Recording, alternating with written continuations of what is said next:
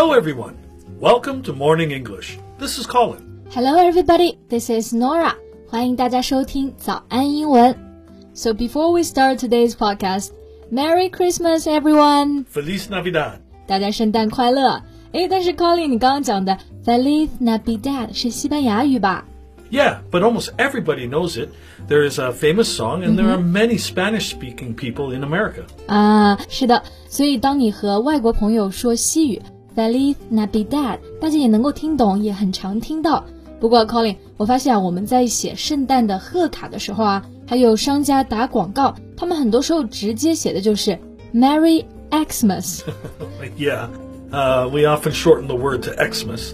Um, yet, when it's written Merry Xmas, most people would still pronounce it as Merry Christmas. 啊，所以其实虽然写作了 Xmas，那大家一般发音啊还是读作 Christmas。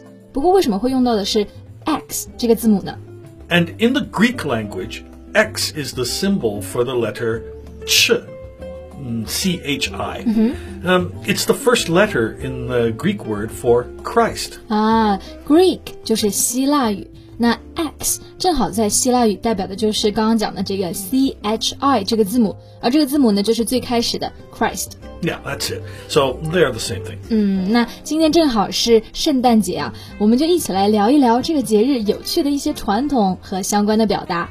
我们的内容呢都整理成了文字版的笔记，欢迎大家到微信搜索“早安英文”，私信回复“笔记”两个字来领取我们的文字版笔记。在今天节目开始之前呢，告诉大家一个好消息，最近早安英文有一个免费的会员体验活动，限量五百人。价值九千九百八十元的会员课程，主播老师们会陪着大家一起学习七天，而这一切都是免费的。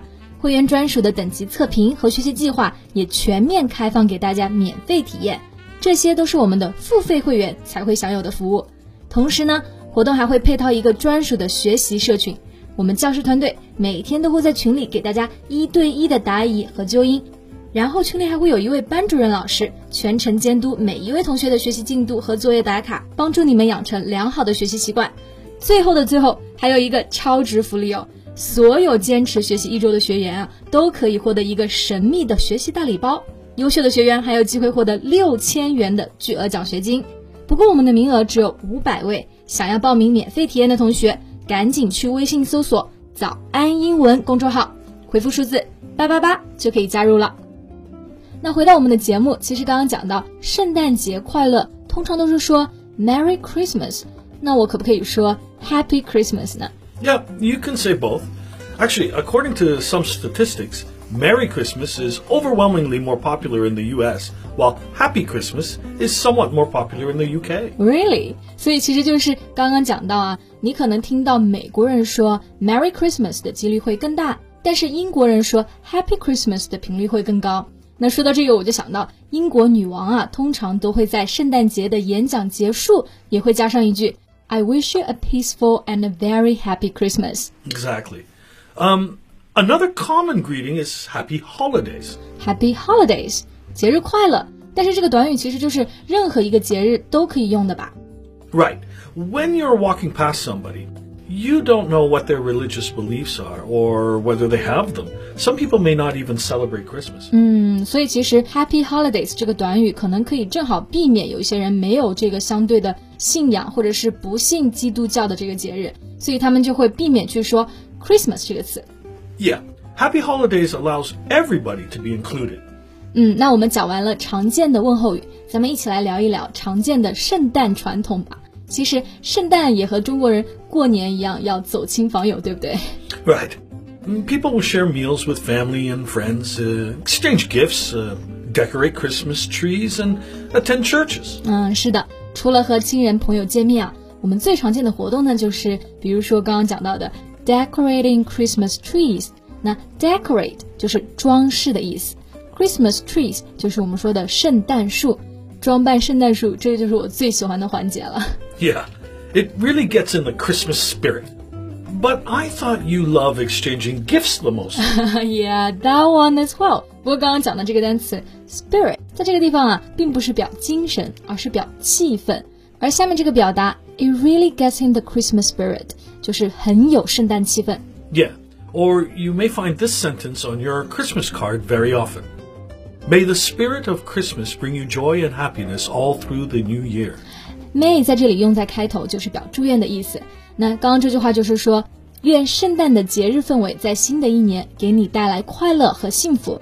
而且这句话就是在圣诞卡片的时候，你经常会看到的一句祝福语。 不过我们刚刚讲到了，就是交换圣诞礼物啊。我在想，这个圣诞礼物是不是一般都会放到袜子里面？Yeah. These presents are left in different places. Mm-hmm. Some are left in stockings hung near the fireplace, while others may be left under the Christmas tree. 啊，所以其实礼物也是有不同的地方的。那比如说 Christmas stocking 在这个圣诞袜里面，也可以放到圣诞树下面就可以了。而且我听说啊，欧美的小朋友都非常相信圣诞老人的故事。Yeah.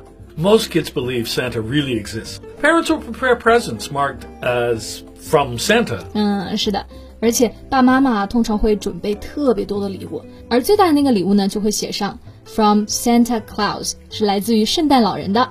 Right. You know, another tradition, um, children will leave out cookies and milk for Santa Claus on Christmas Eve.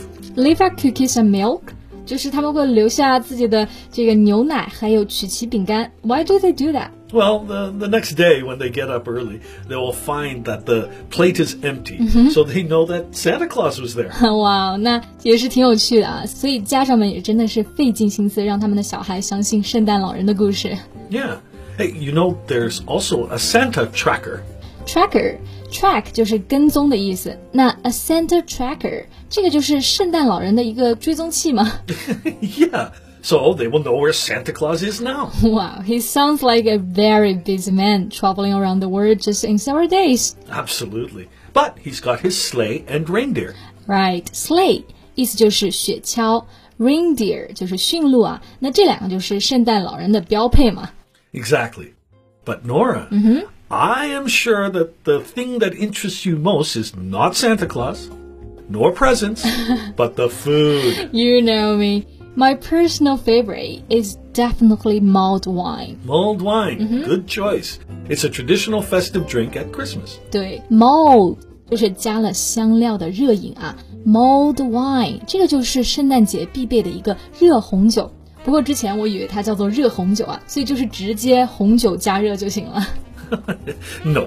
Different spices are added into it, like um, cinnamon, uh, star anise, and so on. 啊，所以其实是用到了非常多的香料啊。那英文中香料就用的这个单词 spice，比如说热红酒用到的就有 cinnamon、肉桂啊，还有 star anise，就是八角等等。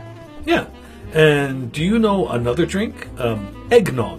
Eggnog，蛋奶酒是不是？Yep. Starbucks has a drink named eggnog latte, which is uh, only offered at Christmas. 对，星巴克呢有一款圣诞限定的饮品，就叫做蛋奶酒拿铁。不过我从来没有喝过。But do you like it? How does it taste? Well, you know, um, it's okay, but you can have too much of it. -hmm. It's uh, sweet. So you know, usually we have it together with uh, whiskey and other drinks. 就是和其他的酒一起喝，因为太甜了。那看来下一次我也要尝一尝。不过我还知道另外一种食物肯定要提到，就是 roasted turkey 烤火鸡啦。 yep. And also honey glazed ham. Anyway, it's uh, it's a big feast. Honey glazed ham 涂满了蜂蜜的火腿啊，就听起来特别好吃，是不是？Feast 就是表宴席。总之呢，圣诞就是好玩又好吃。那么今天大家打算怎么过呢？ You're welcome to tell us in the comments section. 对，好了，那今天的节目就到这里结束了，笔记也为大家整理好了， 欢迎大家到微信搜索“早安英文”，私信回复“笔记”两个字来领取我们的文字版笔记。That's all for today's podcast. This is Nora. Thanks for listening. This is Colin. See you next time. Bye. This podcast is from Morning English. 学口语就来早安英文。